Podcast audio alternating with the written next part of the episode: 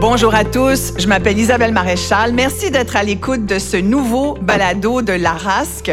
Aujourd'hui, on se demande comment rendre plus efficace la relation entre le médecin, l'employeur et l'assureur au bénéfice des patients. Comment créer en quelque sorte un meilleur partenariat entre notre système de santé publique et nos régimes privés.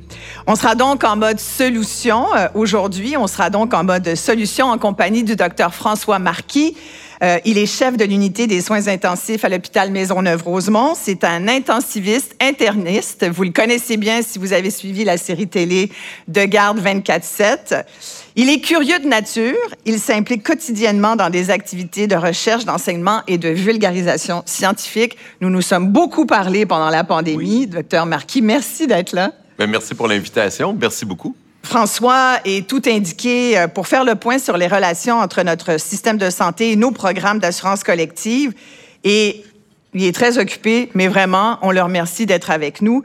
Euh, François, vous avez publié justement au sortir de la pandémie, en tout cas on espère qu'on en est sorti, mais vous avez publié Mes carnets de pandémie, qui était dans le fond votre expérience quotidienne au sein de votre unité de soins intensifs.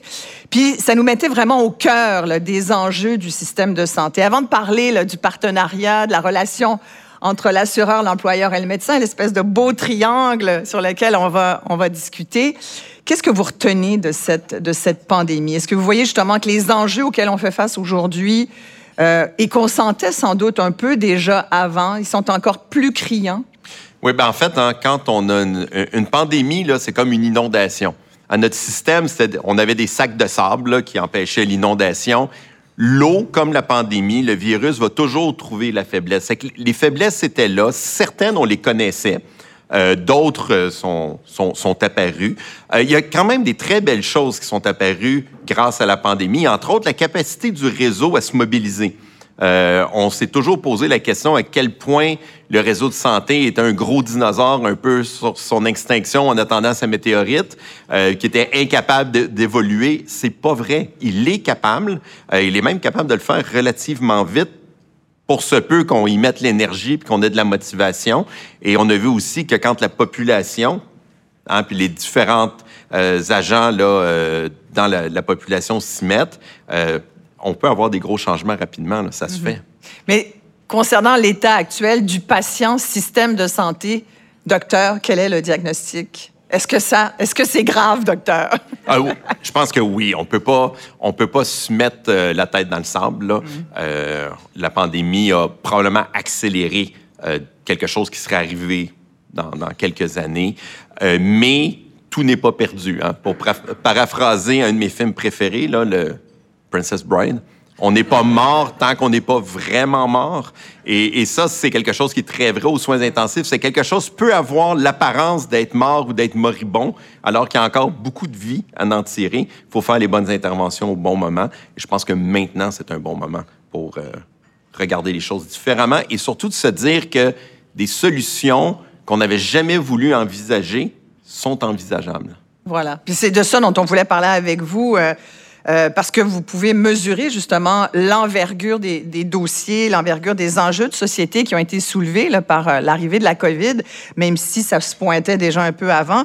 Euh, on, on, a beaucoup parlé au cours des derniers mois d'ailleurs de l'importance plus que jamais d'avoir un partenariat entre les services euh, du système de santé publique et les services privés.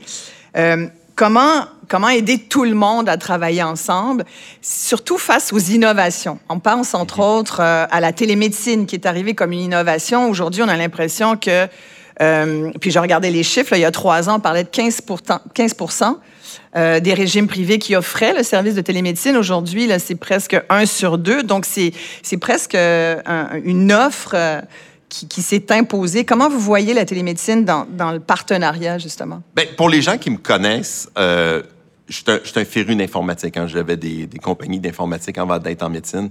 Euh, c'est quelque chose, tous les outils informatiques, c'est quelque chose avec lequel je suis extrêmement à l'aise. Puis si bon, mon sous-sol est une espèce de capharnaüm de vieilles pièces d'ordinateur et d'ordinateur Frankenstein. Donc, je n'ai pas peur de la technologie. On savait pas ça? Ah non, c'est une terrible réalité, ah! oui.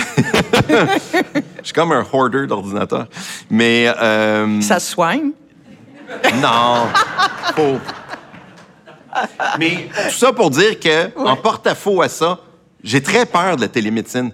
Et, et pas pour les raisons qu'on le pense. Euh, j'ai absolument pas peur de faire perdre mon travail aux soins intensifs. Hmm. Ça va résister encore longtemps, la télémédecine. Mais euh, c'est une solution de facilité qui peut avoir des grands avantages, mais qui ont aussi des gros, gros, gros problèmes. Parce que les gens ne voient pas comment les médecins, on évalue nos patients.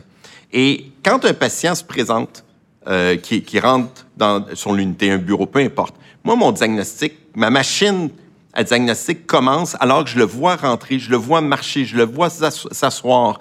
Et on sait, par exemple, là, que euh, une des, problématiques fréquentes, les fameux maux de dos, euh, quelqu'un qui a vraiment mal dans le dos marche d'une façon très typique, euh, dépendant de l'atteinte nerveuse. Moi, avant même qu'il me parle de son, de son mal de dos, je peux dire ce patient-là a probablement quelque chose L5S1. On, on peut le voir. Et, et on est coupé de ça. Hein, c'est la notion de virtuel. C'est la notion de virtuel. Consultation Exactement. en personne. Et, et l'autre chose avec, c'est qu'il y a beaucoup, beaucoup, beaucoup de non-dits, de langage non verbal qui est essentiel dans la communication. On, on peut s'assassiner là-dessus, là, mais la grande majorité de notre communication est non verbale dans un échange. Et présentement, le problème qu'on a avec la télémédecine, c'est que c'est très, c'est théâtral je suis placé devant ma caméra de, webcam et je, n'agis pas normalement, ni le médecin, ni le patient. Donc. Mais il y a quand même un accès qui est offert au patient, oui. à l'employé qui est patient. Oui. je peux y voir une place, probablement pour des rendez-vous de suivi. Euh, moi, je suis le premier à trouver ça déraisonnable de faire perdre une demi-journée de travail à quelqu'un pour y annoncer des résultats de laboratoire. OK? Ça n'a pas de sens de faire ça. Et, c'est là que je vois ces choses-là. Mais une évaluation principale, là, le premier contact médecin-patient en virtuel, je ne crois pas, et ça c'est très personnel, qu'il y a la même richesse dans cette entrevue-là. Pour le suivi après, un renouvellement de prescription. Un renouvellement de prescription. Toutes, ces choses-là, ça, c'est ce qu'on appelle de la poutine. Là. Ça, oui. C'est ça, c'est juste pour être pratique puis s'adapter. Mais parce que c'est important ce qu'on dit, oui, docteur Marquis, pour les employeurs qui se disent, OK, là, on, se trouve un peu obligé à offrir le service. Euh, on en parle dans l'actualité, les gens le réclament. Il y a des entreprises ici là, qui, qui, ont pris, on pense à Dialogue, on pense à d'autres entreprises du genre. Est-ce que est-ce que c'est une bonne chose que d'offrir ces services-là? Bien, moi, je pense que, et là, c'est très personnel, mais il faut, peu importe la solution, et je ne connais pas très bien ces solutions-là, et je ne suis pas partie prenante d'aucune solution, il faut s'assurer que l'entrevue principale, la première, là, est, soit de qualité. Et pour tout ce qui est musculo-squelettique, tout ce qui est euh, respiratoire, tout ce qui est neurologique, je ne vois pas comment on peut s'en sortir sans examen physique. Mm-hmm. Ce n'est pas vrai qu'on peut faire de la télépathie et savoir, il y a des, il y a des, les patients nous verbalisent les choses, mais on doit les examiner. Et on a vu des dérapages pendant la pandémie, absolument non reliés avec le, travail, mais moi, j'ai eu des, collègues qui ont ragé à l'urgence parce que sur de la télémédecine, le, professionnel disait, bon, mais là, va à l'urgence te faire examiner, puis tu, tu, reviendras avec ton examen physique. Mais ça ne fonctionne pas comme ça, là. Je veux dire, on ne peut pas revenir avec un examen physique, je ne peux pas faxer un examen physique, je dois le faire. Et, et il y a probablement des choses pour lesquelles c'est tout à fait adaptable, et surtout pour les trucs de suivi, mais ce n'est pas une panacée. La qualité de l'acte médical doit être préservée parce que c'est des gros montants, c'est des gros impacts sur l'employeur, mais aussi sur l'employé et sur les fonds. Mm-hmm. Et à partir de là, si chaque interaction n'est pas de qualité, tout le monde y perd. Maintenant, une fois qu'on a une interaction initiale de qualité, d'aller chercher des, des rendez-vous de suivi en virtuel, d'autres en présentiel. Là, je pense qu'une belle mécanique qui peut s'installer, il y a de la place pour ça. Et là, on n'est même pas rentré dans la problématique de qui va faire vos évaluations virtuelles parce que ces gens-là vont venir de quelque part. Et pendant qu'ils font du virtuel, ils font pas du présentiel. Voilà. Et il faut faire extrêmement attention parce que déjà, on voit ce dérapage-là. Moi, je l'entends par des commentaires à gauche et à droite. Le virtuel, est utilisé pour augmenter la charge de travail. Dans le sens où, en présentiel, mettons que tu voyais 10 euh, patients, ben là, ils vont dire, mais si tu fais des évaluations virtuelles, euh, tu devrais économiser du temps, tu devrais être capable d'en voir le double. Et, là, il faut voir que le virtuel ne doit pas devenir euh, simplement une façon de couper des listes d'attente. Il faut que les interactions restent de qualité. Et le piège du virtuel, pour augmenter les ratios puis dire que vous devez voir tant de patients ou faire tant d'évaluations, ce piège-là est tout à fait réel. C'est une réalité. Mm-hmm. et, et, pour avoir fait un peu de virtuel, ça va pas toujours aussi bien qu'on pense et c'est certainement pas toujours plus rapide que de rencontrer des parents, des patients pour vrai. Puis aussi, le, bon, on parle de partenariat privé-public. En Ontario, je pense qu'ils ont même dernièrement décidé que euh, leurs médecins ne pouvaient pas aller devenir euh, des, des, médecins essentiellement virtuels parce que euh, ça pompe des ressources du système public. Est-ce que, est-ce que vous avez eu le même genre de commentaires ici? Qu'est-ce qu'on vous dit? Bien, nous, on a eu un avertissement réel du Collège des médecins que je pense pas... Mais comme moi, je fais peu de virtuel, hein, je suis très dans le monde du réel. Euh, je sais pas exactement, j'ai pas suivi ça parce que ça s'applique pas nécessairement à moi, mais je sais qu'on a tous eu un bel avertissement qu'il fallait que la qualité de l'acte médical soit maintenue en virtuel. Et c'est un peu ça qui est sous-entendu. Allez pas faire du volume, allez pas faire du débit et allez pas vous soustraire. Euh, je crois, là, il faudrait que je vérifie, mais il y avait même une espèce de ratio au Québec que tu pouvais pas faire tant de virtuel par tant de... Il y a comme quelque chose qui se tramait là-dessus. Là. Euh, pas aussi fort peut-être qu'en Ontario, mais c'est une préoccupation réelle du collège. Là. Mm-hmm. Donc, oui pour le virtuel, mais à dosage et pour des, des dans des considérations... Des... Dans, dans, une considération de système pour économiser du temps, là où c'est vraiment... Euh, utile. C'est un complément, dans le fond. Exactement, c'est un complément, ce n'est pas une solution, euh, c'est pas une panacée. Oui, exactement. Euh, bon, là, on parle de télémédecine. Parlons de la gestion des, des invalidités dans le cadre des programmes d'assurance collective. Ça va intéresser euh, plein de gens qui nous écoutent. L'objectif, évidemment, c'est de prendre en charge le patient puis de faciliter son retour au mhm. travail. Et on s'en est un petit peu parlé avant cette entrevue, docteur Marquis. Vous voulez nous parler des fameuses évaluations puis, du, puis de la paperasse, François. Ah, Parlons de la paperasse. OK. Bon. Qui vous crée beaucoup de maux de tête à vous et à vos collègues. Est-ce que je vous apprends quelque chose en vous disant qu'on aille ça remplir ces paperasses-là? Maintenant, c'est pas juste parce que ça arrive tout croche photocopié de quelque chose qui a été photocopié, qui a été... Ça, à la limite, ça peut aller. La plupart, c'est-à-dire toutes celles que j'ai vues, toutes ces demandes-là sont absolument inadaptées pour tout patient qui est hospitalisé, encore moins aux soins intensifs. OK? Moi, là, quand je vois une affaire, c'est marqué genre, le patient a-t-il eu des examens radiologiques? Décrivez-les. Une ligne. Il y a un scan par jour, le pauvre petit pichou, là. C'est comme, oubliez ça, là. Il y a juste ça de la paperasse à remplir. OK. Donc, si vous voulez que ça soit rempli, vous voulez que ça soit rempli avec des informations de qualité, parce que c'est là-dessus que vous faites vos évaluations. Est-ce que vous avez déjà vu le formulaire de l'aide médicale à mourir? Ah, ça, c'est un petit peu plus tard là, que ça arrive dans le travail. Mais il y a eu, au début, c'était le même problème. Là. Comme 12 pages, recto, verso, tout croche, il fallait que tu envoies comme 8 pages au DSP, d'autres pages à Québec, c'est le bordel. Ils ont fait un beau petit site web avec ça. Et quand tu rentres l'information, elle s'auto-remplit. Et là où c'est important d'écrire la bonne chose, c'est des choix de réponse. Donc, vous ne pouvez pas avoir une réponse un peu vaseuse de docteur qui ne vous aide pas puis qui n'aide pas le patient. Et ça, centralisé. Et rappelez-vous que maintenant, il y a le dossier Santé Québec qui est à peu près utilisé par tout le monde, où tous les résultats sont là-dedans. Puis vous faites déjà signer les gens pour avoir accès à leurs trucs médicaux. C'est que prenez le document et informatisez-le, puis arrivez arrimer ça avec le DSQ. Maintenant, quand le patient est hospitalisé, on peut-tu prendre pour acquis qu'il n'est pas hospitalisé pour rien? Ça n'existe plus au Québec quelqu'un qui reste à l'hôpital sans qu'il y ait une super bonne raison. OK? Mais il y a la bouffe quand même, des fois on peut être tenté. Oui. Ça, c'est un transfert à l'Institut de santé mentale dans ce temps-là. Tout ça pour dire que moi, des fois, je vois des, affaires où c'est justifier l'hospitalisation. Non, non, non. Je ne justifie pas une hospitalisation. Tu es hospitalisé, tu es invalide. Hmm. OK? Puis quand tu sortiras de l'hospitalisation, on parlera de à quel point tu peux revenir. Hmm. Et ça, c'est un commentaire général. Le commentaire particulier, vous êtes vraiment pas pire équipés pour le musculo-squelettique puis le, le psycho, le, psychiatrique, les, problématiques de santé mentale. Mais les maladies orphelines, moi, je fais de la médecine interne. Hein?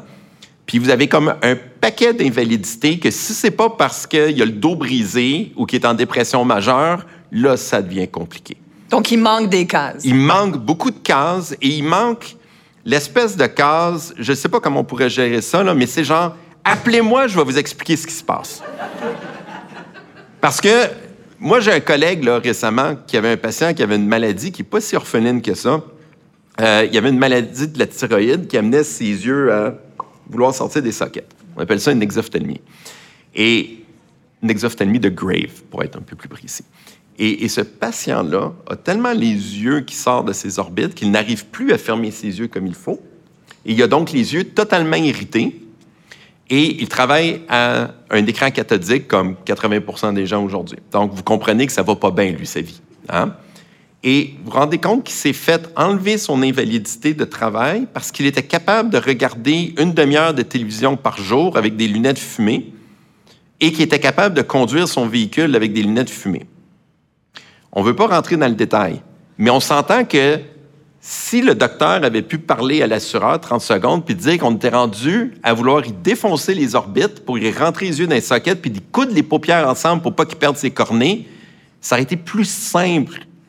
Puis ça aurait évité aux patients de se faire refuser une invalidité. Ça, c'est un cas d'espèce. On ne peut pas rentrer dans un cas d'espèce aujourd'hui. Mais il devrait y avoir un document maladie orpheline quelque chose là pour spécifiquement pour ces gens-là qui ont des maladies. C'est souvent hein, des manifestations paranéoplasiques. Vous allez voir ça beaucoup avec des gens qui ont des cancers. Euh, des gens qui ne rentrent plus tout à fait dans les cases. Hmm. Hein. Puis aujourd'hui, pensez à la cardiologie. Pendant les années 80, c'était une cause extraordinaire d'invalidité. Les gens se pétaient un infarctus, finissaient avec 20% de fraction d'éjection. Ils passaient de chef d'entreprise à grabataire la cardio a tellement évolué qu'aujourd'hui, on n'en voit presque plus des patients comme ça, mais il en, existe encore.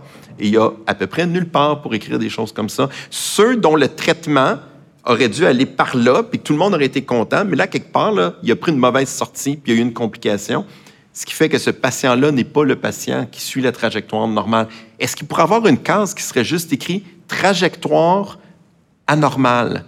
Donc, ce patient-là a une maladie habituel, normal, connu, mais avec une trajectoire qui ne reflète pas, tout à fait atypique, qui ne reflète pas la réalité. Je pense que ça, ça vous permettrait d'avoir des renseignements de meilleure qualité. Et nous, on n'aurait pas l'impression de remplir un papier qui est tout à fait inadapté. Hein? Et, et, je dis pas ça pour être méchant, mais comme on dit, hein, garbage in, garbage out. Si le document nous questionne pas de la bonne façon, on pourra pas donner les bonnes réponses. Et, et je regarde là. Mais c'est important comme sujet parce que d'un point de vue patient, euh, on se fait dire, oui, on se fait dire de plus en plus, oh mon Dieu, si vous avez un trop gros cas, un trop gros problème de santé, vous pourrez pas être pris en charge parce qu'il y a personne qui va vouloir vous prise en charge, vous prendre en charge. Mhm. On pense à tous les gens qui ont des maladies chroniques, des douleurs, euh, de la fibromyalgie, des maladies auto-immunes. Il y en a de plus en plus. Vous parlez des maladies orphelines, mais il y a toutes sortes de nouvelles ah maladies qui arrivent, mais qui demandent aux médecins euh, aux professionnels de la santé d'être vraiment très intensivement dans le dossier puis de remplir beaucoup de papiers. Oui. il y en a, ils voient ça comme une charge de ah, travail épouvantable. Parce que c'est aussi une charge de travail épouvantable. Et, moi, je regarde juste là quelque chose de très, très simple comme ce qu'on a fait avec l'aide médicale à mourir. Moi, ça ça l'a complètement... J'en fais malheureusement beaucoup des aides médicales à mourir et j'ai vraiment perdu l'attitude de oh mon Dieu, encore remplir la paperasse, alors que là tu y vas, c'est clic, clic, clic, clic, clic, clic, clic. c'est pas et, et, tous les papiers vont tous les papiers vont à la bonne personne du premier coup. C'est qu'imaginez les délais que vous que vous économisez et aussi la perte parce qu'il y a tout le temps quelqu'un qui se trompe et qui envoie le papier à mauvaise personne. Ou le fax marche pas. Là. Puis les fax vont finir par disparaître, c'est ce qu'ils nous disent. Mais moi, là, écoutez, si quelque chose de gouvernemental fonctionne aussi bien, je vois pas pourquoi ça pourrait pas être installé demain matin pour vous autres. C'est, le temps d'en faire un consortium, puis tout vous mettre ensemble, puis dire, on fait une affaire pour le Québec. Tu maladie physique, santé mentale, Puis, euh, parcours atypique. Imaginez, là, vous avez trois affaires. Le patient envoie ça ou directement l'assureur l'envoie au médecin traitant. Ça retourne, ça s'en va aux bonnes personnes. Puis tout ce qui peut être décoché ici, décliqué, vous le faites. Moi, je suis assez convaincu que vous allez avoir, un, de la meilleure information, deux, beaucoup plus vite, sans causer le stress incroyable. Les patients nous arrivent avec des papiers, là, puis ils ont peur de nous donner les papiers, là, parce qu'ils se sont fait recevoir. Souvent, c'est pas les premiers papiers, là. Euh, moi, je, le vois aux soins intensifs. Ils disent, vous êtes tellement occupé, je peux pas croire que je vous fais remplir un papier de telle hmm. compagnie, parce qu'ils l'ont lu, le papier, là. On le fait. Mais si ça pouvait être plus convivial, je pense que là, on parlait tout à l'heure des petites choses. Si on avait des efforts à mettre, là, avant de mettre des efforts sur le virtuel, je mettrais des efforts là-dessus. Oui, c'est ça. Puis la fameuse case euh, par appelez-moi. Oui, oui, appelez-moi. Les, les, médecins ont, le temps pour ça, ils veulent, ben, ils ne sont pas réfractaires à une ben, discussion euh, avec un employeur ou un assureur? Moi, je, euh, je, travaille beaucoup plus avec des compagnies d'assurance pour des transports aériens, des choses comme ça. Puis ce que tu peux régler dans un appel de trois minutes, c'est fou. C'est complètement fou. Et d'expliquer. On n'a pas le temps de l'expliquer sur quatre pages, parce qu'il y a beaucoup de subtilité, mais des fois de parler avec quelqu'un et de dire, écoutez, ce patient-là, voici sa condition, voici ce que je prévois. Euh, je pense que ça serait mieux reçu. C'est certain que les médecins ne sont pas super disponibles tout le temps, mais si on est certain que la communication va être efficace, efficiente, puis qu'elle va être utile pour le patient, je pense qu'il y, a une capacité de changer la perception médicale face à un papier, parce que c'est ce qu'on a vécu dans l'aide médicale à mourir. Puis les fameux bulletins, vous n'êtes peut-être pas au courant, là, mais les SP3, les fameux bulletins de décès, sont rendus obligatoirement par informatique. Avant, c'était des papiers avec des carbones puis tout le kit.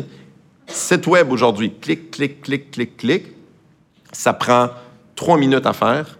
Euh, tu peux le faire de chez vous, tu peux le faire de n'importe où. C'est un site sécurisé. Ça fonctionne. Puis en passant, là, c'est tout le Québec, tous les hôpitaux qui ont flippé du jour au lendemain à ça. Il n'y a pas eu de. Il y a eu une petite période de rodage de deux semaines, je pense. C'est que la capacité est là et les médecins, qui sont des fois des petits dinosaures, tous, tous les médecins font des certificats de décès. C'est que s'ils sont capables de le faire à l'informatique, ils sont aussi capables de remplir vos papiers à l'informatique. Euh, François, vous vouliez parler aussi des expertises et des fameux certificats de complaisance. Oh mon Dieu. Qui est à, vos yeux une espèce d'aberration euh, en ce moment. Ouais, ça, ça c'est une plaie pour vous autres, c'est une plaie pour nous autres, c'est une plaie pour tout le monde. Euh, malheureusement, moi j'ai un collègue, qui est un de mes bons amis, qui fait souvent de la contre-expertise, puis qui vient faire bondir des, des idées, des fois, je pense qu'il y a des docteurs qui n'ont pas compris comment on remplit un certificat médical. OK? Puis qui se font, vous savez qu'il y a des docteurs qui se font intimider par les médecins, euh, par les, patients. Euh, il y a des gens qui m'ont déjà parlé de ça. Euh, donc, le certificat de complaisance existe. C'est un gros problème. Et, je pense que justement, en informatisant, il y, aurait façon comme ça de. S'il y a déjà des choses pré sélectionner ou, la fameuse case Appelez-moi. Je pense qu'il y a façon. C'est un peu comme les, les patients qui intimident les médecins à prescrire des narcotiques. Ça, ceux-là, je vois beaucoup plus ces choses-là, moi, dans, mon, dans, dans ma réalité. Et puis là, on appelle le médecin, mais pourquoi tu as prescrit ça? Puis là, il nous raconte toutes sortes d'histoires où ils sont intimidés. C'est qu'il y a peut-être peut ça. Euh, mais il y a effectivement, peut-être que si vous aviez des banques de données, puis là, peut-être que ça existe, là, je ne sais juste pas, mais de bons docteurs ou de docteurs à faire faire des contre-expertises, je ne sais pas. Vous me viendrez me raconter ça quand tu n'auras pas de micro, si ça existe. Mais, mais je pense qu'il y en a du certificat de complaisance. J'en vois, on en voit. Puis je travaille dans un système de santé qui est un des plus gros employeurs du Québec. faut pas se le cacher. Là. Mm-hmm. Puis des fois, on voit du monde qui sont en arrêt de travail. Puis c'est comme genre... Je suis dans le milieu. là. C'est comme, pourquoi tu es en arrêt de travail? Là? Explique-moi ça, pourquoi? Il n'y a qu'un docteur qui t'a signé ça, là, tu sais. Et, malheureusement, puis ça, je pense, on, est en dehors de mon expertise, mais en santé mentale. Ben, j'allais y venir parce que. C'est terrible. Toutes les maladies ne sont pas visibles comme. Toutes les maladies sont pas visibles. Il y a des gens en santé mentale qui ont un besoin d'aide extraordinaire. Et moi, ce qui me crée personnellement beaucoup de détresse, c'est qu'on a une quantité de ressources très limitées. C'est que je veux que ces ressources-là aillent aux bonnes personnes. Mm. Puis il n'y a rien qui me choque plus que quelqu'un qui prend des ressources dans le système puis qu'il n'y en a pas vraiment de besoin. Et, je pense que là, il y a tout un défi à faire parce que c'est pas des pas des maladies qui se dosent là, c'est des maladies à part entière, mais pour lesquelles les diagnostics sont, sont on peut pas, on n'a pas un marqueur de dépression là, ça, ça. Et, et, je pense là-dessus qu'un un beau on, regarde notre petit triangle, là, mais en santé mentale, ne serait-ce que pour que les ressources aillent aux bonnes personnes, je pense qu'il y a un gros, gros travail à faire. C'est ça, parce qu'on l'a vu cette année, c'est un enjeu euh, qui prend de plus en plus de place. Là, euh, la santé psychologique, la santé mentale euh, des employés, des travailleurs. Puis là, les employeurs, les assureurs se disent, OK, là, qu'est-ce qu'on fait? Comment on aborde ça? Quels services on offre? Là, le fameux partenariat mm-hmm. public-privé on se pose la question, comment faire fonctionner tout ça pour que ça soit fluide? Qu'on ben, n'échappe pas des cases puis du monde. Dans Exactement. Et, là, je pense qu'il n'y a pas de solution miracle. Il y a beaucoup d'adaptations. Qu'est-ce qui marche que vous voyez, par exemple? Eh bien, je pense qu'à la racine, au niveau de l'employeur, offrir des bonnes conditions de travail. Mm. Euh, je pense qu'on a vu ce qui était impensable avant la pandémie, le télétravail a ses limites, mais il y a certaines personnes qui fonctionnent super bien là-dedans. Euh, la possibilité de retour progressif, de choses comme ça. Je pense que dans le milieu de la qualité de vie, si on est heureux au travail, on a moins de chances d'avoir de la détresse psychologique. À partir de là, c'est d'être rapide peut-être à identifier, puis comme je disais, le système de santé est un gros dinosaure, mais il y a beaucoup d'employeurs aussi qui sont des gros dinosaures de l'adaptabilité. Euh, je pense qu'il y a beaucoup de prévention qui peut, qui peut être faite de ce côté-là. Et là, la question, c'est à quel point on peut considérer qu'adapter un milieu de travail fait partie du traitement? Parce qu'habituellement, le traitement, c'est tu as des médicaments, tu as des thérapies, tu es à la maison, mais à quel point on est rendu prêt à dire on va adapter le milieu de travail comme faisant partie du traitement. Il y a peut-être des projets porteurs qui sont, euh, qui sont en train de se faire. Puis si c'est le cas, je pense que c'est une très bonne idée.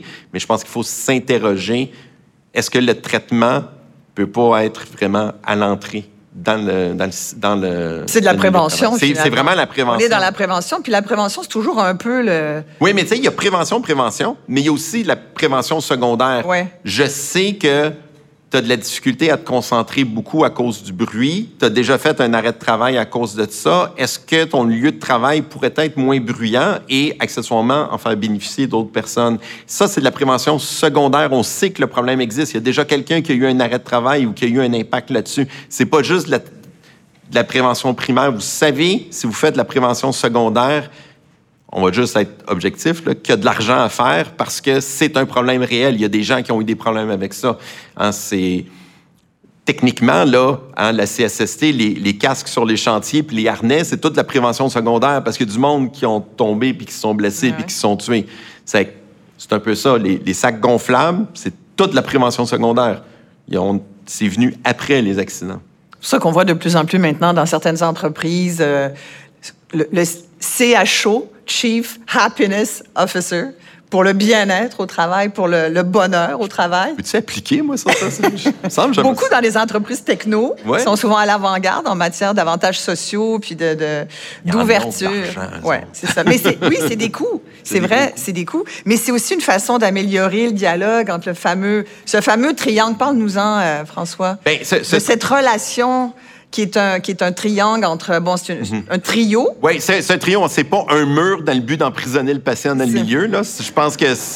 Je regardais ça tout à l'heure, je dis, tu sais, quand on flippe les, patient. le pauvre patient qui est pris dans la machine. Moi, j'aime mieux dire un, quatuor, finalement. Oui, mais, on inclut le patient et, c'est exactement ça. Je pense que c'est important de voir que le patient est au centre. Nous, en médecine, on, on nous parle de plus en plus, naturellement, du patient partenaire. C'est ce qu'on, ce qu'on enseigne. Si on veut que le patient soit partie prenante. Quand un patient est partie prenante de son traitement, euh, il va toujours guérir plus vite. Maintenant, être partie prenante, ça veut aussi dire des fois d'avoir des attentes réalistes, euh, d'être mis au courant qu'il y a des choses qui guérissent pas nécessairement tout de suite, du premier coup, qu'il y a des adaptations.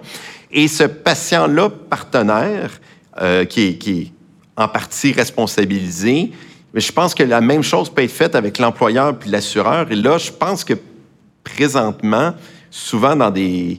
Le, patient a peut-être peur de son employeur, son assureur. Moi, habituellement, quand un patient me parle de ses papiers d'assurance ou des choses comme ça, c'est bien, bien rare qu'il y ait un sourire d'en face puis que ça va bien. Peut-être qu'il y en a que ça va super bien, pour on n'entend jamais parler, mais habituellement, c'est toujours de l'inquiétude. C'est toujours générateur d'anxiété, ce rapport-là entre l'employeur, l'assureur puis le médecin. Qu'est-ce que vous allez dire à mon assureur? Qu'est-ce que vous allez dire à mon employeur? Qu'est-ce que mon employeur, s'il ne me croit pas, est-ce qu'il peut vous appeler? Et c'est ce climat de méfiance-là que je pense qu'il serait hyper gagnant euh, Mais c'est aussi, on comprend tout à fait que le patient se pose des questions. Il y a quand même de l'information extrêmement privilégiée, intime, personnelle oh dans son dossier. Jusqu'à quel point l'employeur doit être au courant, jusqu'à quel point l'assureur doit être au courant. Ça, c'est la, ça, ça c'est la bonne nouvelle de travailler dans le monde de la santé physique. C'est c'est pas comme la santé mentale. C'est moins il intrusif. il, y a, des enjeux vraiment plus complexes en santé mentale de ce côté-là. Mais je pense que quand tout est fait dans le respect, puis que le, le, le, patient au centre n'a pas l'impression qu'on est en train de le piéger pour le retourner de force au travail, s'il y a une mm. confiance, les gens vont plus s'ouvrir. Euh, puis je pense qu'on a tous les, les trois autour de notre patient, employeur, assureur et médecin, on doit travailler ensemble pour créer ce climat de confiance-là. Euh, mais pour chacun des trois, le patient au centre est un coût. Oui, mais il est aussi une richesse dans le sens où si le, la façon que moi je le vois, un, un, patient qui est impliqué, qui comprend bien ses traitements, qui comprend bien ses enjeux, est nécessairement un patient qui va revenir plus vite. Donc, en fait, oui, il est un coût, mais il est, on, travaille à réduire ce coût-là. Et ceux qui sont vraiment invalides, pour lesquels que ça reviendra pas, on peut tous se mettre d'accord, mm. puis d'enterrer ça. Je veux dire, si t'es invalide, t'es invalide. Là. Mm-hmm. Euh, Trouver une solution, tu veux dire. Ouais. on peut pas l'enterrer tout de suite. Je, suis coloré. Tu sais. Par enterrer, c'était pas au sens, c'était au sens figuré. Hein? Vous avez compris? des fois, un intensiviste, ça parle vite. C'est ça que ça veut dire. Mais tu parlais de, santé psychologique. En, matière de santé mentale, justement, il y a, comment gérer cette relation-là qui, qui peut être perçue comme difficile parfois oui, entre tout le monde. Euh, honnêtement, là, où il y a beaucoup de questions, où c'est très lourd. Oui, et, et, vous avez compris qu'en santé mentale, rentrer tout ça dans des petites cases, c'est extrêmement complexe. Euh, je pense que ça, ça s'appelle un chantier. Je pense que pour ça, ça prend des projets pilotes, ça prend des, acteurs de tout le monde avec les patients, des, groupes de patients, des choses, des gens qui s'en sont peut-être sortis, là, que le problème est plus en aigu, puis de dire, OK, qu'est-ce qu'on aurait pu faire de différent? Puis de commencer en explorant ça, parce que je pense qu'effectivement, le chantier de la santé mentale pour créer la confiance, mm-hmm. c'est tout un défi. Et plus qu'en, plus qu'en santé physique. On pourrait commencer en santé physique parce que tant qu'à commencer à quelque part. Il y a des gros défis en santé mentale parce que la réalité, c'est ça, c'est stigmatisant la santé mentale. Euh, juste là, parce que ça, je le connais, la statistique, là, mais vous savez que si vous arrivez à l'urgence pour un problème physique, mais que vous avez déjà eu une histoire de problématique de santé mentale, vos chances de survie sont plus basses. Parce que déjà, les gens ont un préjugé défavorable en disant Ah ouais, mais euh, c'est peut-être mental son affaire. C'est que c'est. Ah. Puis ça, c'est dans des professionnels de la santé. Ça a été, ça a été démontré. Là. Puis moi, j'en ai eu plusieurs Au Québec, exemples. Ça. de gens qu'on n'a pas cru parce qu'il y avait des, des, des, des, enjeux de santé mentale, mais qui avaient des problématiques physiques incroyables. Je l'ai vu à plusieurs reprises dans ma carrière. C'est que j'imagine que si des professionnels de la santé sont pris là-dedans, je veux dire, au niveau des employeurs, des assureurs, c'est aussi. Et n'oubliez pas, hein, les patients qui ont des problèmes de santé mentale ont des préjugés aussi parfois contre eux-mêmes.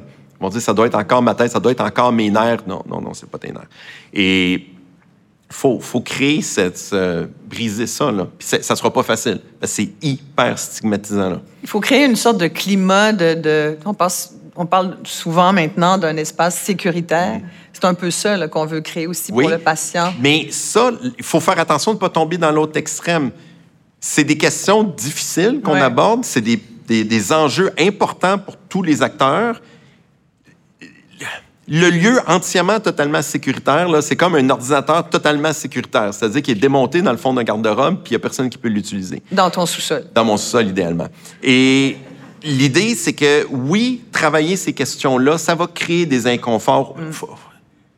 L'idée, c'est de trouver la balance. Et, des fois, les gens, ils ont tellement une obsession de l'espace sécuritaire qu'ils ne veulent pas régler des problèmes.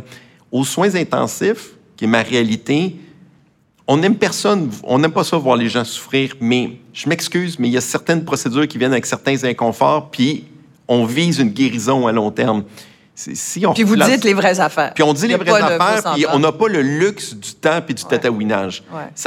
des fois, il y a des affaires qui sont un petit peu plus dures, puis c'est pas un modèle idéal de zone, euh, safe zone ou une chose comme ça, mais ça fonctionne. Je pense qu'on peut être délicat, on peut être sensible sans être surprotecteur, parce que mhm. surprotecteur, on évite en réalité. C'est très... Tu sais, ces espaces ultra sécuritaires, ça a cet avantage-là d'éviter le problème parce qu'on veut tellement pas créer d'inconfort qu'on va même pas approcher du problème.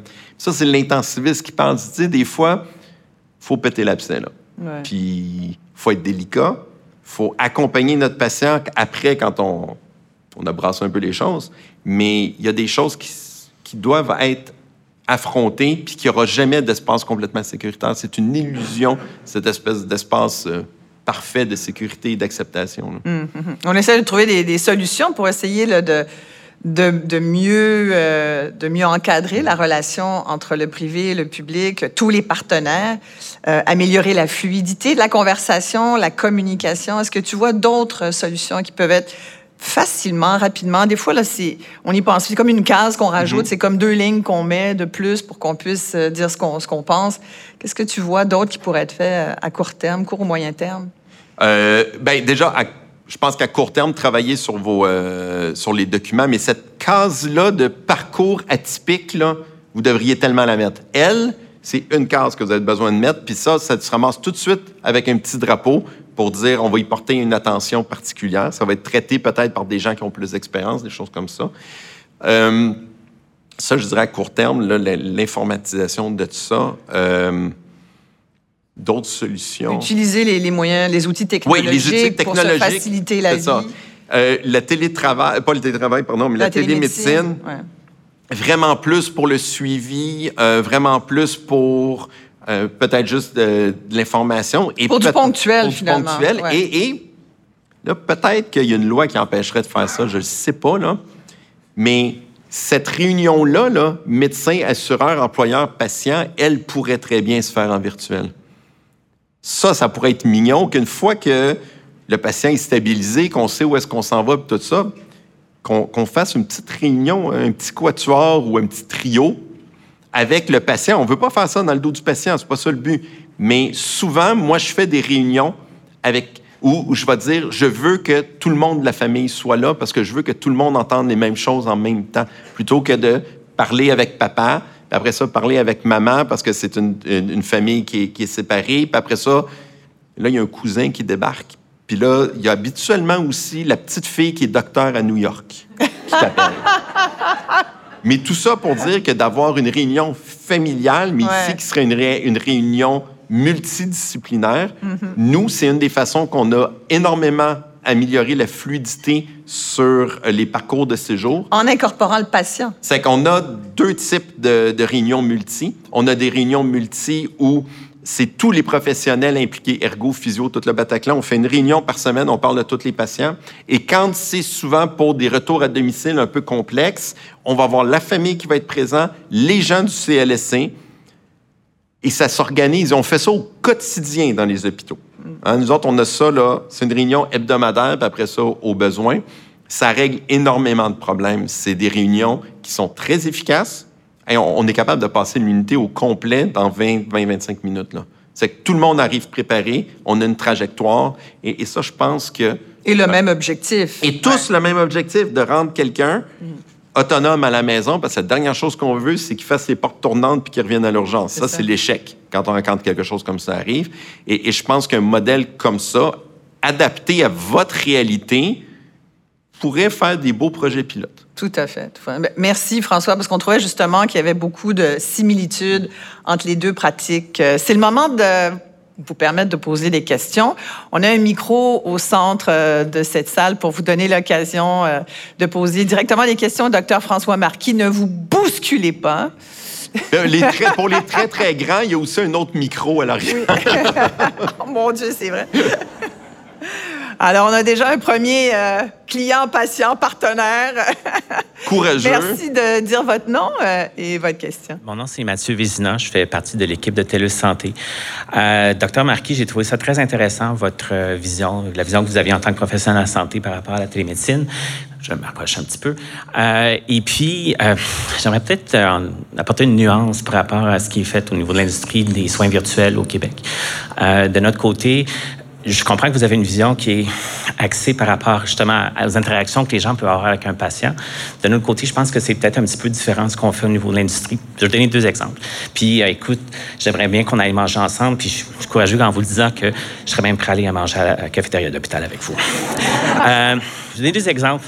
Moi, j'ai un de mes amis qui est, euh, qui est médecin. Puis, euh, à un moment donné, on devait aller souper. Puis, il me dit, arrive à 6 heures chez nous parce que je dois faire une consultation en télémédecine avec un patient. J'arrive à 6 heures tout excité. J'arrive, oh, montre-moi ton équipement de, consultation, je vais voir ton ordinateur, quelle caméra tu utilises. Il dit, non, non, j'ai fait ça par téléphone. Euh, la télémédecine, les soins virtuels au Québec, c'est euh, notre but, c'est de, vraiment de, rendre les, euh, interactions entre les, les, patients, les citoyens, de manière beaucoup plus fluide. Lui, ce qu'il faisait, c'est un petit peu ce que vous décriviez. C'est un suivi avec un patient suite à des examens. L'autre exemple que je vais vous donner, j'ai un autre ami. Il m'appelle le dimanche matin, il dit Mathieu, faut que tu m'amènes à l'hôpital. Elle dit, qu'est-ce qui se passe? Je me suis fait mal, j'ai quelque chose, je ne sais pas trop ce qui se passe. J'ai dit, je sais que tu es, es, client avec nous, on pourrait peut-être regarder, euh, appeler le, service de télémédecine, le soin virtuel chez TELUS. Il me, il me, il me dit, OK, parfait, viens chez nous, tu vas m'expliquer comment ça marche. Je viens chez lui, on prend un café il fait la consultation, puis il s'est rendu compte que c'était l'histoire de prendre un anti-inflammatoire, c'était quelque chose de très, très simple. Ça lui a évité d'aller à, l'hôpital, et puis ça lui a permis justement de pouvoir profiter de son samedi, euh, son samedi après-midi. Nous autres, dans, où est-ce que je travaille, j'ai les, chiffres, on résout à peu près 85 des appels en direct. Donc, ça veut dire qu'une personne nous appelle, on va être en mesure de pouvoir l'aider directement. Puis il y a des limitations aussi par rapport à ce qu'on fait, ou par exemple, euh, des médicaments contrôlés ou euh, du cannabis médical, on ne peut pas prescrire en virtuel. Donc, euh, je dirais même le 85% c'est même un chiffre très, très, très conservateur parce qu'il y a beaucoup de choses qu'on ne peut pas faire.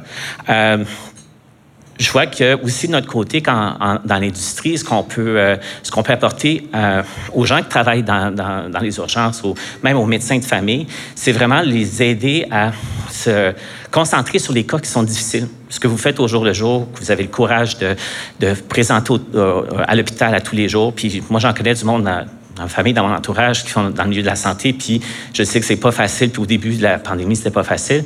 Justement pour vous permettre de vous concentrer sur les cas qui, sont, qui requièrent du présentiel, les cas qui requièrent un examen physique, versus tous les autres cas que les gens vont se présenter, puis qu'on peut facilement régler avec une visite en, vidéoconférence euh, très facilement. Fait que je serais très intéressé à discuter avec vous. Oui. je vous invite à... Je, et, je partage ça et je pense que aussi le gouvernement là, commence à regarder parce que présentement quand on appelle le 811 l'algorithme qui dit présentez-vous à l'urgence c'est comme genre euh, Bonjour, quel est votre nom? Quel est l'âge du patient? Présentez-vous à l'urgence. Euh, bon, je suis un peu méchant, mais on, arrive vite à ce qu'il peut faire. Je sais qu'il y a des efforts, justement, pour améliorer le triage, puis je pense que, justement, euh, il y a une place pour ça.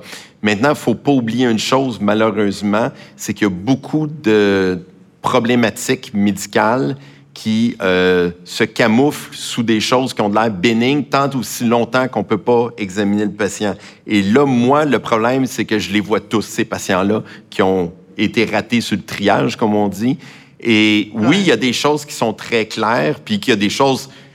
Je suis tombé, euh, j'ai glissé, je me suis foulé la cheville, j'ai la cheville gonflée. Bon, il y a une fracture, il y a une foulure, il y a une déchirure. Faut que j'opère, j'opère. Radiographie, pas radiographie par télémédecine, extrêmement difficile. Bon, c'est certain que si la jambe, il y a un angle de 60 degrés dedans, c'est plus simple. Mais il y a beaucoup de choses que ça va être. Y a-t-il un hématome? Où est-ce qu'on pèse? Est-ce que ça fait mal? Et, c'est, là que ça devient un problème. Et là, je rentre pas dans les problématiques de faire la différence, par exemple, entre une indigestion et un infarctus. J'entends qu'il y a beaucoup de place à l'amélioration, où il y a un triage qui est possible de faire, le danger que moi je vois, parce que c'est ma réalité de ceux qui passent à travers le FID, c'est qu'il y a plein de choses qu'on rate en télémédecine qui sont essentiellement des catastrophes.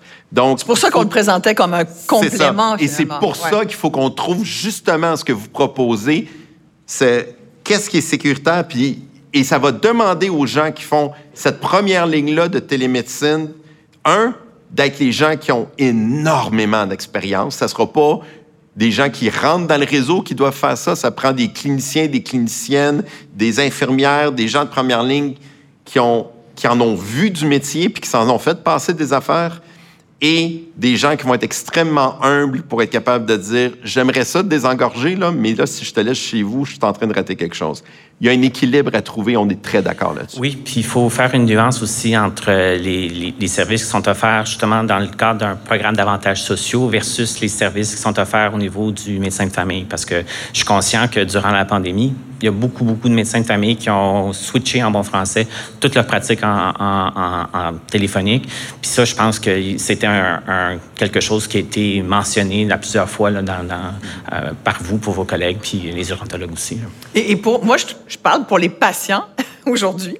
Je suis la porte-parole des patients, celui, la personne qui est dans le triangle.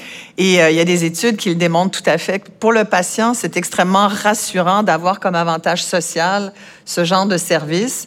Euh, justement pour des consultations d'appoint. Et ça fait partie maintenant, avant même d'avoir des augmentations salariales, avant même ah d'avoir... Euh, on va demander des, ouais, des, des, politiques d'avantages sociaux. Donc, Puis mon ami, écoute, il arrête pas de m'appeler à chaque fois qu'il qu appelle TELUS Santé. Puis ça fait comme trois, quatre fois qu'il me dit qu'il est, il est impressionné par ce qu'on fait. Et puis les gens qui répondent, c'est... C'est des infirmières praticiennes puis des médecins chez nous au Québec. On va passer. Merci beaucoup, Mathieu. Est-ce qu'il y aurait d'autres euh, questions? On a été tellement bon, tellement clair, François. Vous avez aucune question, docteur François Marquis? On sont traumatisés complètement. Peut-être si on ouvrait au... bon, justement, il y a quelqu'un qui s'en vient, là. Quelqu'un qui s'en vient, qui s'en vient. Tom, tom, tom, tom, tom, tom, tom, tom. Merci beaucoup. je me lance, je me lance. Alors, ma question concerne justement euh, les consultations en ligne qu'on peut avoir avec un médecin. Madame Maréchal, tantôt, disait qu'à peu près tous nos programmes d'assurance maintenant contiennent ce volet-là. Ma question est la suivante, docteur Marquis. Est-ce que, en fait, quand on a ce genre de produits-là dans nos assurances, évidemment, c'est de la médecine privée, euh, est-ce qu'il y a de la place? Est-ce que c'est nécessaire au Québec d'avoir plus de privés en santé? Bien, c'est une excellente question. Euh, moi, personnellement, je suis toujours pour un régime public parce que les soins intensifs privés, c'est pas de même que ça va arriver. Je pense qu'il y a des conditions. C'est pas question d'être pour et contre, c'est ou contre, c'est quelles sont les conditions.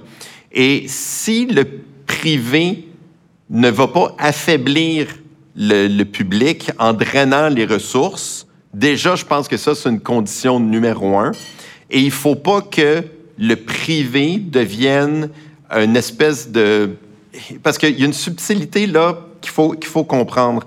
C'est que si le privé se met des conditions en disant, OK, nous, on va voir je, là, on va voir que les patients faciles. Que les faciles. On va mettre ça à l'extrême. va s'occuper des calots. C'est ça. c'est que oui, ils vont offrir un, ils vont, ils vont offrir un service qui est indéniablement de qualité à des gens qui en ont besoin, mais là, ils vont écrémer tous les cas faciles.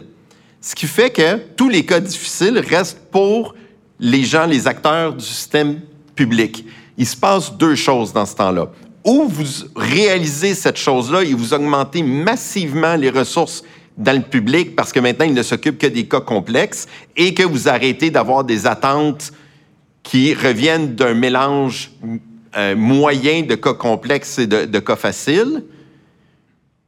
Ou vous euh, faites absolument rien et là, ce que vous allez faire, c'est vider le système public parce que tout le monde va se dire, attends une minute, là, au même salaire, je vais juste voir des cas faciles. Et il faut comprendre que, oui, il y a des gens qui adorent les cas complexes et qui aiment se faire challenger, mais c'est dans un mélange un peu équivalent, euh, euh dire, un, un, mélange adéquat de cas complexes. Il n'y a personne qui peut survivre à toujours être à 110% de ses capacités mm.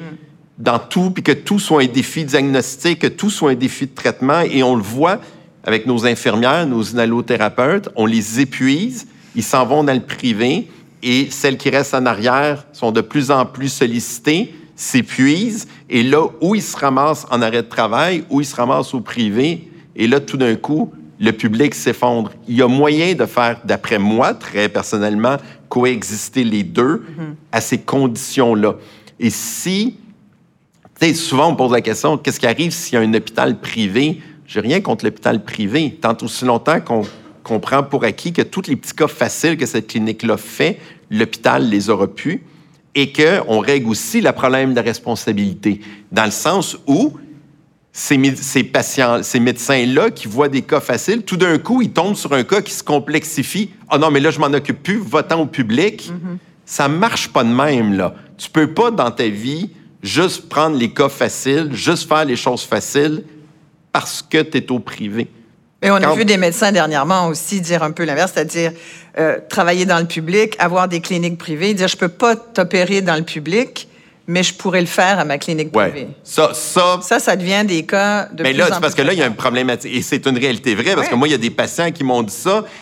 Mon chirurgien, parce que c'était un cas de chirurgie, m'a dit, je peux je peux pas t'opérer au public, mais ça va te coûter tant de milliers de dollars, et c'est plusieurs milliers de dollars, mais je t'opère la semaine prochaine. Mm-hmm. Je suis content de ne pas avoir à dire des choses comme ça à mes patients. Je sais pas trop comment moi je gérerais ça, là, mais euh, c'est un problème. Et, c'est pour ça qu'on voulait vraiment discuter du partenariat, parce qu'il faut que ça reste un partenariat. Il faut que ça reste un partenariat. Et non pas deux clans qui s'opposent et qui se ça ne peut pas être deux systèmes. prennent les ressources mutuellement. Et ça ne peut pas être deux systèmes en concurrence. ça doit être un partenariat public-privé de deux systèmes qui travaillent ensemble, c'est réalisable. S'ils sont en concurrence directe, ça, ça ira pas bien.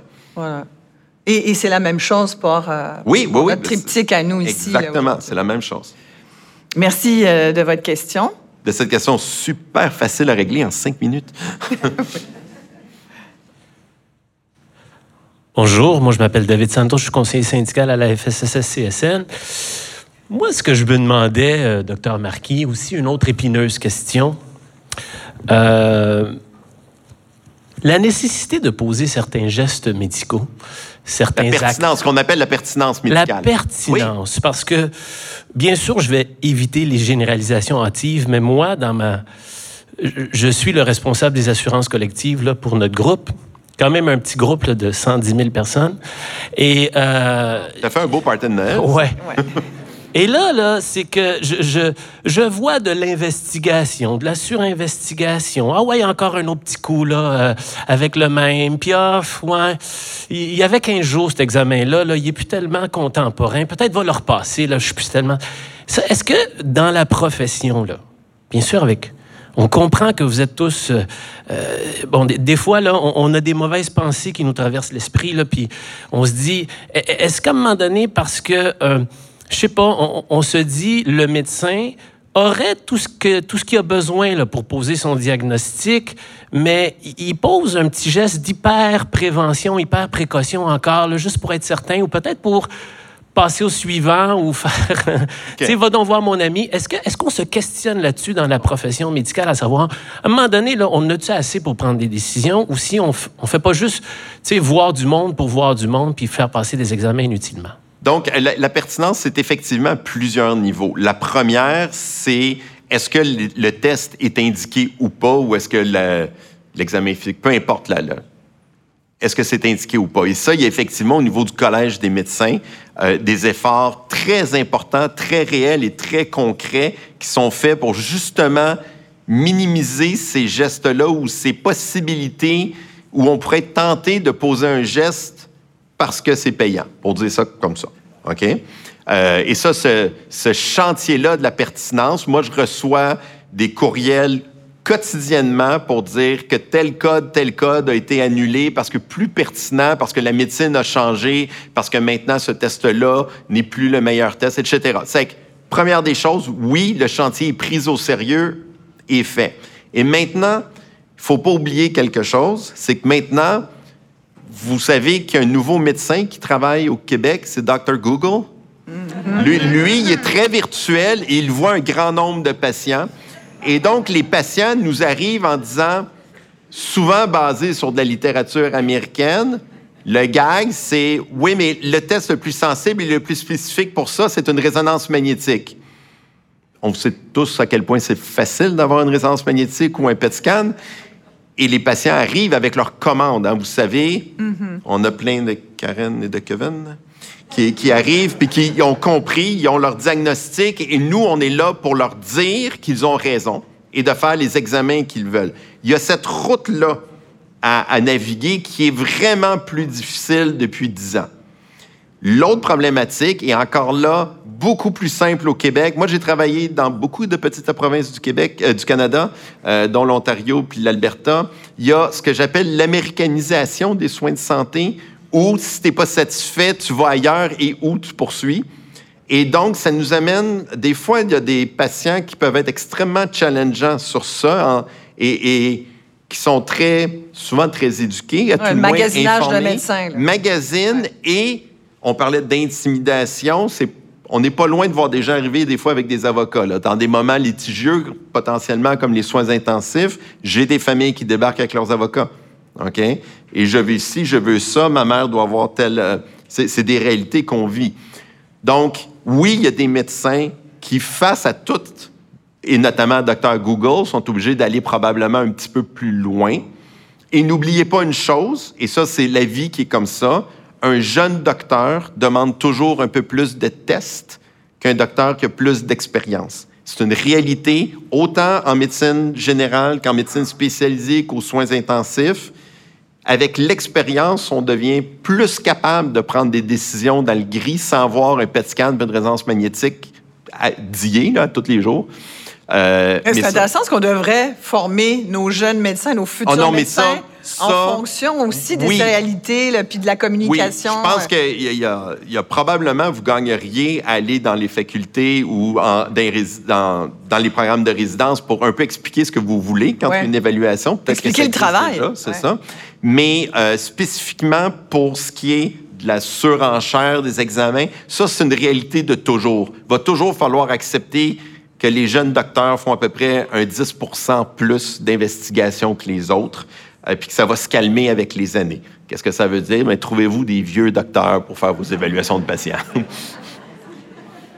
mais parce qu'il y a- il y, a un manque de, de, de confiance, Oui, mais ben, il y a aussi ça, mais y a un manque une- d'expérience. Oui, c'est ça. Puis d'être capable de te faire confiance, puis d'avoir du recul. Tu sais, il y a des maladies, là, qu'il faut comprendre que ça peut prendre 5-6 ans votre, de, votre, de votre docteur avant qu'il en ait vu assez pour être confortable. Les choses fréquentes sont fréquentes. Croyez-moi, un médecin de famille, ça ne prend pas grand temps à faire le tour de la question des otites. Ouais, OK? c'est ça. Mais de l'insuffisance cardiaque à fraction d'éjection préservée, il n'y en a pas 100 000 dans sa clientèle.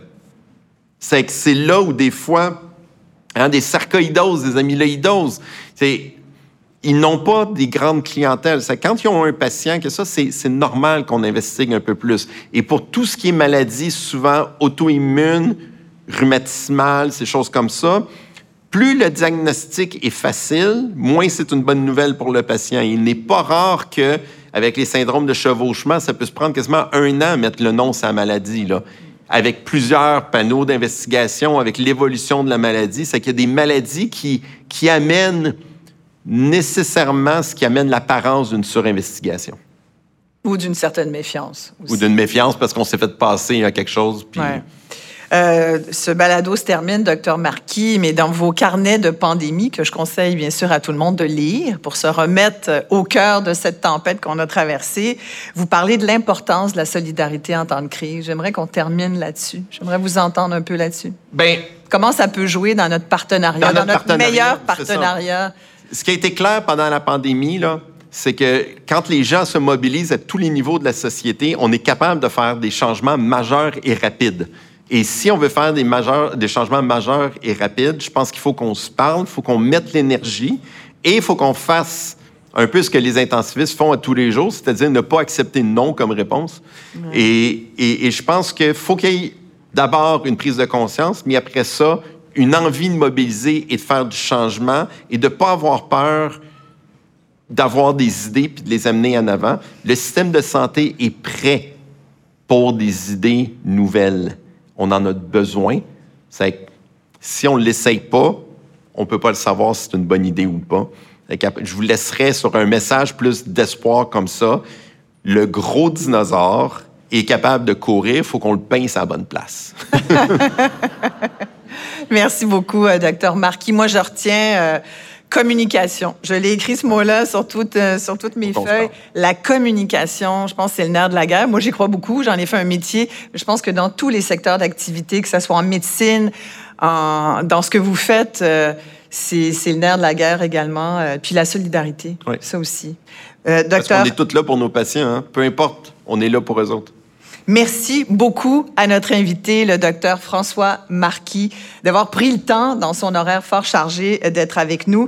Je rappelle qu'il est chef de l'unité euh, des soins intensifs à l'hôpital Maisonneuve-Rosemont. Ici Isabelle Maréchal, vous écoutez un balado de l'ARASC, l'Association de la retraite et des avantages sociaux du Québec. Merci de votre écoute et à très bientôt.